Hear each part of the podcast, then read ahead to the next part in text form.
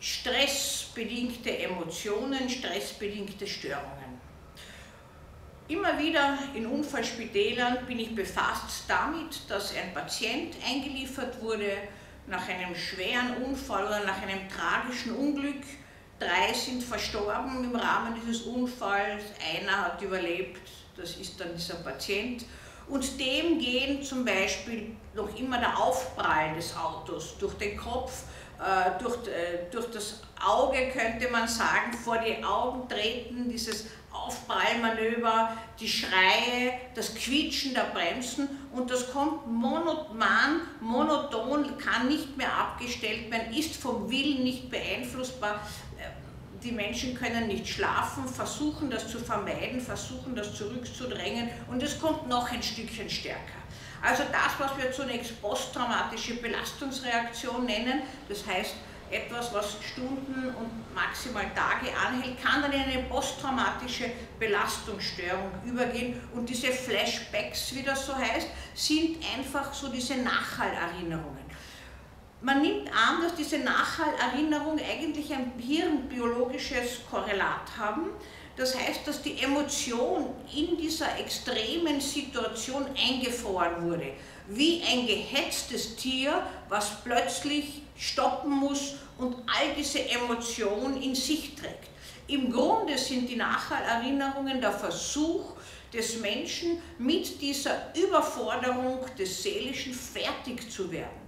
Es ist ein ständiges Feuern von Neuronen, äh, man hat das Gefühl, man ist nicht mehr, nicht mehr, äh, kann nicht mehr zur Ruhe kommen und permanent treten diese Bilder äh, zutage. Und es gibt verschiedenste Methoden, wie man damit umgehen kann. Einerseits gibt es die Möglichkeit, dass äh, therapeutische Interventionen gemacht werden, dass man gewissermaßen diese Spannungen und diese Energien zum Abfließen bringt, zum Beispiel über verschiedenste Bewegungen, um die, Augenbewegungen zu induzieren und damit eine Anregung zu schaffen und diese äh, Energien, die aufgestauten, zum Abfließen zu bringen und gleichzeitig die damit verbundenen Gefühle und Körperwahrnehmungen auszusprechen. EMDR zum Beispiel, eine der Traumamethoden. Aber es gibt viele andere. Es gibt auch Methoden zum Beispiel einem ruhigen Setting, einfach in einem geschützten Gehaltensein, das aussprechen zu lassen, was unaussprechbar ist im Eigentlichen, äh, wie es einem geht, was man fühlt, was, äh, was immer wieder vor Augen tritt. Die meisten Menschen vermeiden das und in allerletzter Zeit hat es sogar Forscher gegeben, die gemeint haben, es ist nicht gut, jeden zu äh, befragen, detailliert zu einem Trauma, sondern der Mensch sollte das im Einzelfall entscheiden und das ist auch richtig. Aber die Verbalisierung von Emotionen gehört natürlich auch hierher. Ebenso zum Beispiel das, was das Ganze noch verschlimmert, sind so irrationale Schuldgefühle. Zum Beispiel mein junger Patient war Mitfahrer und der, der neben ihm hinten im Vorn des Autos gesessen ist, der ist tödlich verunglückt. Der Fahrer ist auch verunglückt, er war der Einzige, der überlebt hat und hat sich dauernd gefragt, warum bin ich nicht gestorben? Und dieses Leben anzunehmen, dieses geschenkte Leben, könnte man sagen, das gelingt vielfach nicht am Anfang. Die Menschen machen sich Vorwürfe völlig irrational. Sie haben sich ja nicht ausgesucht zu überleben oder die anderen haben sich nicht ausgesucht zu sterben. Und das erschwert das Ganze, weil noch immer hört er die Schreie seines Gegenübers und auf einmal ist aus.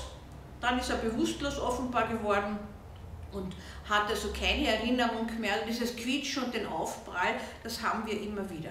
Also diese traumatischen Erfahrungen, die hier eingefroren sind, die müssen abfließen. In irgendeiner Weise müssen die abfließen und hier verschränkt sich das hirnbiologische, diese aufgestaute Energie, die, in gewissen Zentren, wie zum Beispiel im Hypothalamus, oder im Mandelkern auch gespeichert ist, muss verschränkt werden mit psychotherapeutischen und psychodynamischen Techniken, die das zum Abfluss bringen in einem geschützten Setting, sodass das auch äh, möglich ist, dass man allmählich darüber sprechen kann. Eine Narbe nach einer derartigen Erfahrung bleibt lebensbegleitend.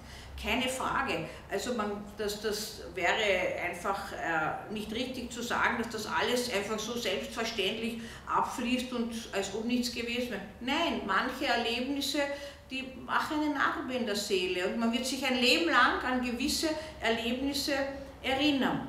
Es gibt natürlich auch die Fälle, dass man medikamentös nachhelfen muss. Immer dann, wenn das Ganze unerträglich wird oder die Dauer von einigen Tagen äh, überschreitet oder vielleicht auch etwas länger. Ich lasse mir immer ein bisschen Zeit und warte ab, wie es dem Patienten geht. Und wenn ich merke, er quält sich nur mehr, er kann mit dem nicht fertig werden, Tag und Nacht dieses Quietschen der Reifen, der Aufprall, der Schrei des Sterbenden gegenübers im Auto, dann helfen wir nach und da gibt es auch Medikamente, die ersparen die Psychotherapie bitte nicht. Medikamente wirken nur symptomatisch, nicht an der Wurzel des Leidens.